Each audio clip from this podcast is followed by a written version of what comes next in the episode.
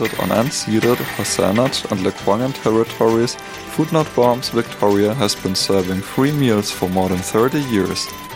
Meet some of our volunteers and donors during this one day in the life of Food Not Bombs.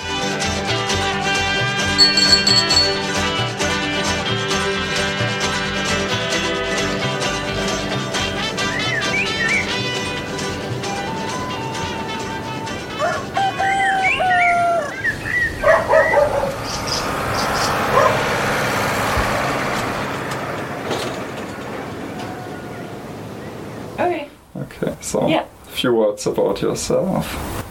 My name is Hannah, and I'm a farmer, and I'm currently the field manager of an organic farm on the Saanich Peninsula.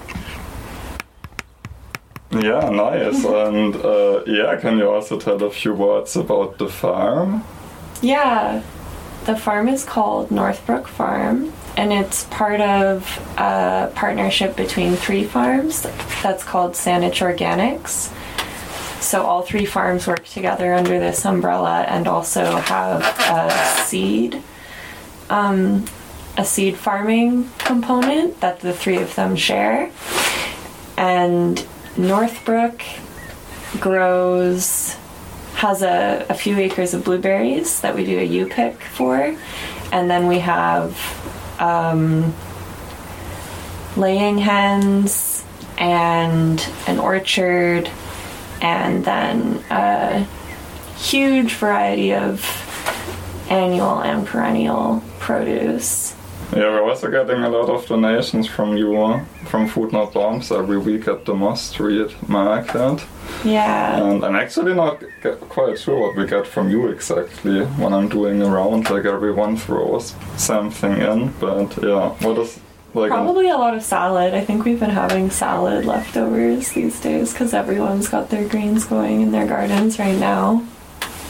But really, everything, uh, I think, gets left over sometimes. It's hard to tell the whims of the people at the farmer's market.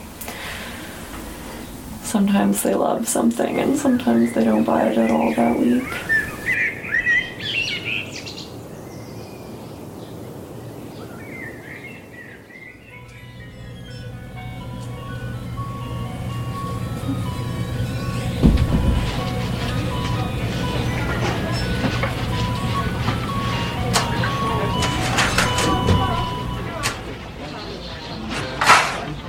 What is your store? Uh, can Well, you we have the local general store. We've been open for eight years, and almost since the day we opened, Food Not Bombs has come and picked up anything that we have that, you know, a little bit sad vegetables or bread that's um, finished and we don't open on Sunday, so we just give it away, and then anything that's just expired.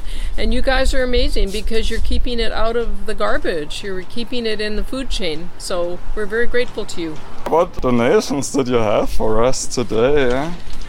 Well, today wasn't a terribly good day, but we did have some flour and we had some cottage cheese and we had some beautiful bananas that you can use into banana bread. And I'm not even sure what else. Well, thank you so much. Yeah, cool, thank you.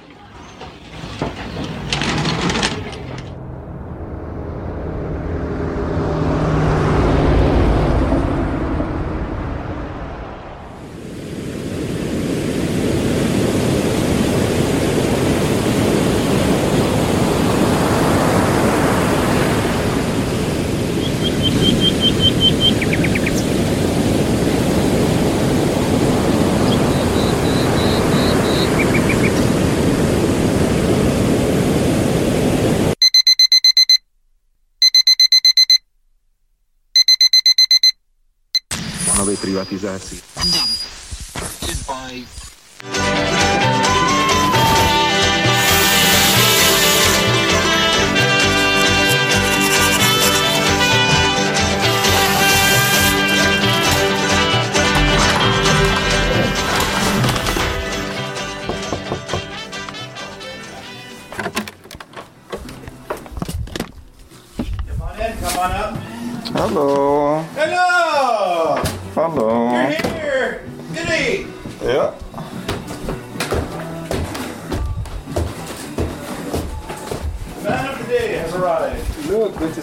Hello. Better late than never. Oh yeah. I'm warning you, I'm already recording Okay. my arrival. I see.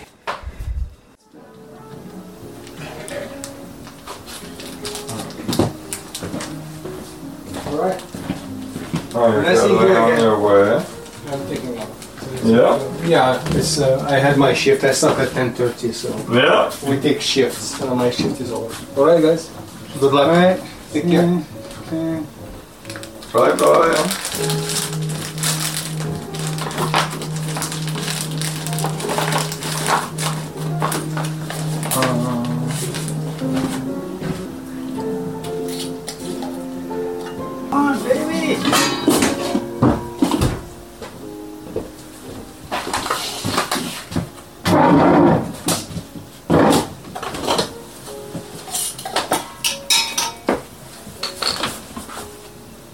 Yeah, since you're the, the one of the main hosts, um, you basically uh, participate or at least as a witness the whole Food Not Bombs weekly cycle.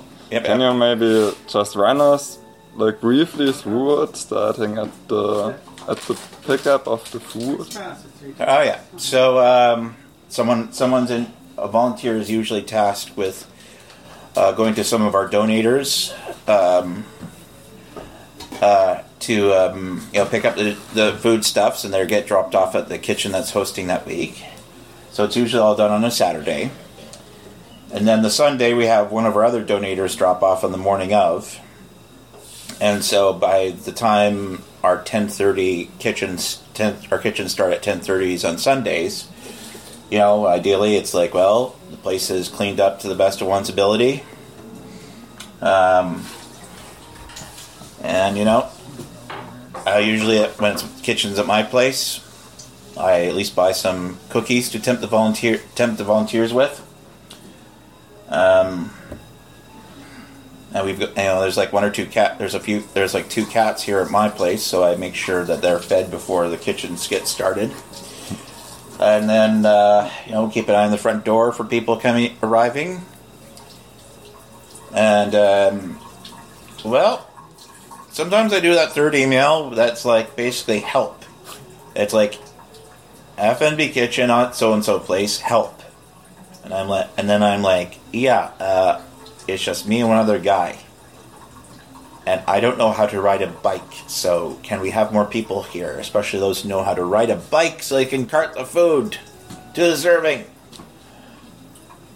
But you know, regardless of the tenure of the volunteers, they show up.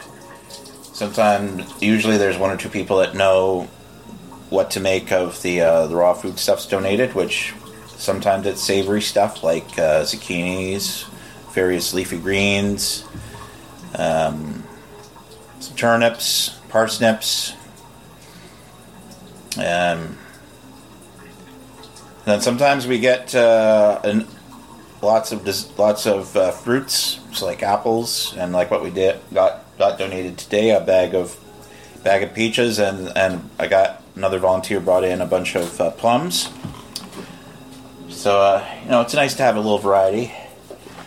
So, anyways, we do that. We do the serving at uh, Centennial Square, and then um, once the food's been properly served to the best of of our ability, it comes back to wherever the kitchen is at on that weekend, and uh, whoever decides to uh, volunteer to do the cleanup, it's like, well, you know, make sure that the pots are full- properly cleaned, that whatever serving containers that come back and their utensils are pro- properly cleaned. Um, and um, sometimes, I mean, granted, we have a few, couple of long timers that go the full beginning, middle, and end of every every kitchen and serving. But there are some times where we also have a bunch of diff- bunch of volunteers that do little bits of everything. So like most of the, you know, be a bunch of people that show up at the beginning and do most of this stuff, and then there'll be another bunch of people that come back to do the cleanup. Uh, we've got everything going. We've got a salad, we've got dessert, we've got a nice borscht. Oh, wow, you made the borscht. Yeah, yeah. We got socks. Huh? Yeah, it's over there. The salt over there is the one from Food Not Bombs. I just moved it when I used it. So the table salt The there is. round Yeah, it's the Food Not Bombs one. Yeah, and even then after the, the cleanup in the next days, it's still not completely over. Yep, because it happens all over again. And uh, um, bringing the leftovers away. Oh yes. Well, sometimes it um, it oscillates. Sometimes we get um, very few volu- very few donations, and so it's not that big of a deal. And then sometimes we have such an overwhelming amount of leftovers that we try to um, give it away like next, you know, next day or two after the kitchen at places like the mustard seed. And then, you know, there's been a few times I've I've I've done the drop off for the mustard seed, and they've appreciated it every time.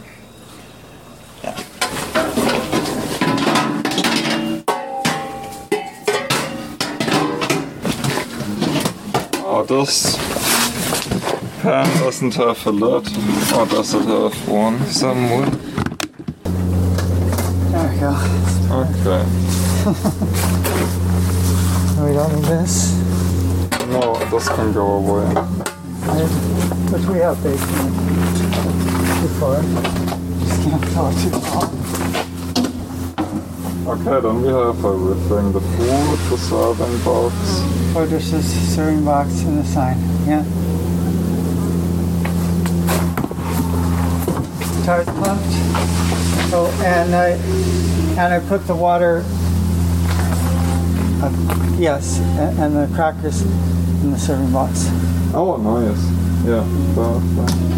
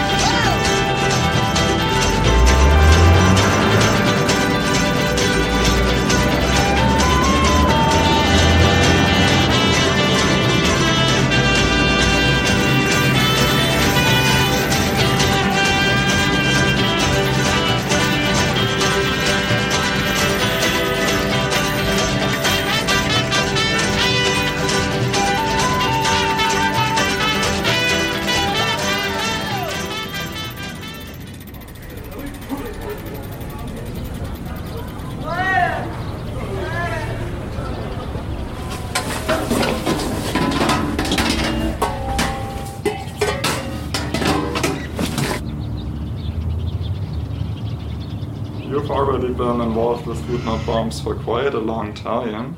Since when did you say? 15, about 15 years, Yeah, yeah. how was Food Not Bombs set up when you when you started at the very beginning? Yeah, it's it, uh, Food Not Bombs in Victoria is now over 25 years. We had a 25 year anniversary party, and some of the volunteers have been in it for all that time. There's a couple. Others have been in it for 10 or 15 years, like my myself. Others, sometimes we have volunteers who are students. They're only here for a year, but they enjoy the uh, socialization. They enjoy the involvement. Um, it hasn't changed very much. We had bicycle carts in those days, and we still have bicycle carts. In fact, from the very beginning, I was collecting bread from Wildfire Bakery and making garlic bread, and I still do that. I'm very grateful to Wildfire Bakery and the other businesses that donate to us. I collect the bread from Wildfire every once in a while and put it in the freezer and use it to make garlic bread, or sometimes we've used it to make sandwiches. And it's organic and it's locally made and employs local people, and it's quite wonderful. So, no, we had bicycle carts in the old days, and we still have bicycle carts. And, and that, that's part of it, is showing that food can be moved by not using petroleum products. Yeah, it's also quite fascinating because Food Not Bombs doesn't really have like a formal organization or you don't have shift plans or staff or anything No, like this, but still it has been around for, for this time and most Sundays have been served. It's it. Every Sunday that I can remember that I'm in town and able to be participating, it it has happened, And, and as you say, it's there's no no coercion. It's people accepting individual responsibility and caring that much. I can remember doing it on Christmas Day on Pandora Street, under the big redwood across from a fast food place on Pandora, and it had snowed so much and they were preparing the food up near Hillside, and I got a phone call saying, Would I bring my van because the bicycle cart could not negotiate the snow on the road? And so we did that. It was Christmas, Christmas Day, I think. And we went down in the in the van, and we just opened the van doors, and we served the the food out of the back of the van. But people were there; people needed food. Christmas doesn't uh, stop people from being hungry. Wow, yeah, exactly. I already through thick and thin. And do you remember other specifically challenging, like, periods? Well, I remember the first time I went up to the tent city and it was just pouring rain and all these poor people in their tents getting wet, and yet uh, we had a little bit of a shelter on the, the road by the petting zoo, so we got to serve the food under the shelter of the notice board and people did come and, and get the food and very grateful. And uh, one member brought some hot drinks and that was particularly uh, appreciated on such a cold wet day. But we learned a lot by those from those people who were in the tent city. It was a, quite a quite an eye opener in one of the richest cities in one of the richest nations in the world to see people being forced to live that way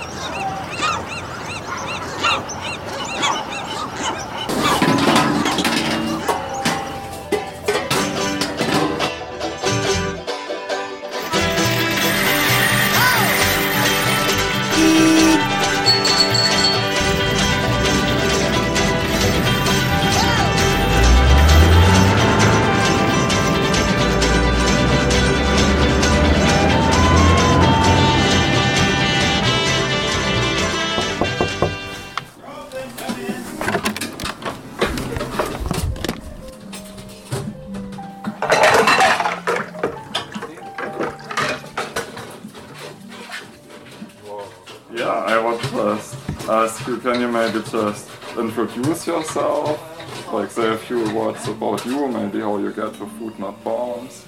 Um, sure. Um, dancer. Uh, been on welfare largely. Um,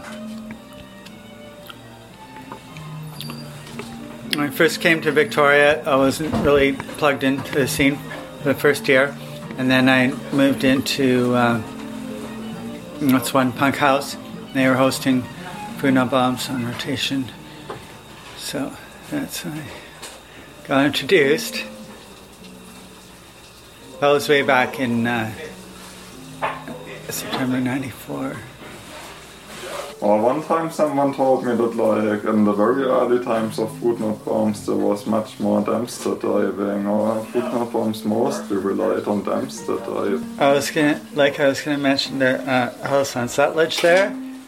There was like different, all these different cool people living there, and shared house. But they had the backyard that backed onto the um, parking lot where the dumpster was at the other grocery store. That used to, there used to be two across the street from each other there.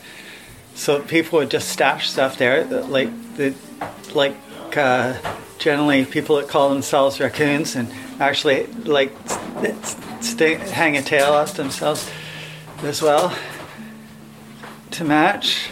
Um, yeah. What time did What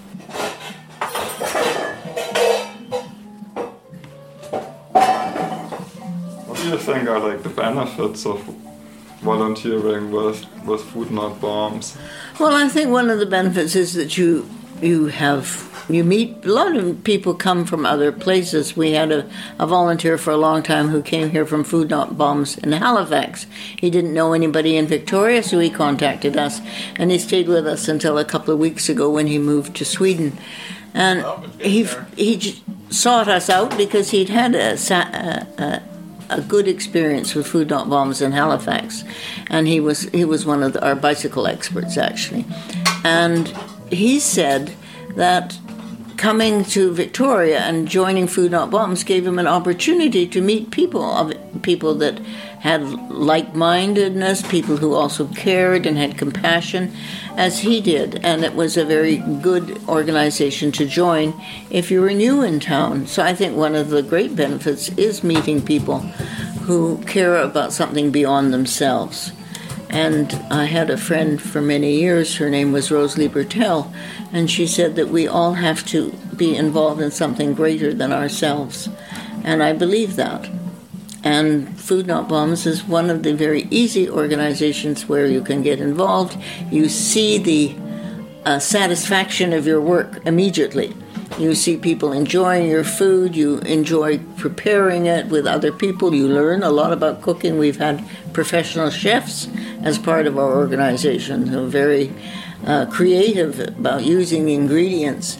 And so it's, I think, a, a great a great organization from that sort of selfish point of view of being a, a volunteer. But apart from that, it's the unselfish act that makes it such a good communi- communication and such a good community of people where we respect the people that we serve and we respect the land that we are doing it on. We have great respect for the First Nations and their struggles and the actions of people who work for the homeless and the the hungry and the people who are disabled and can't get treatment.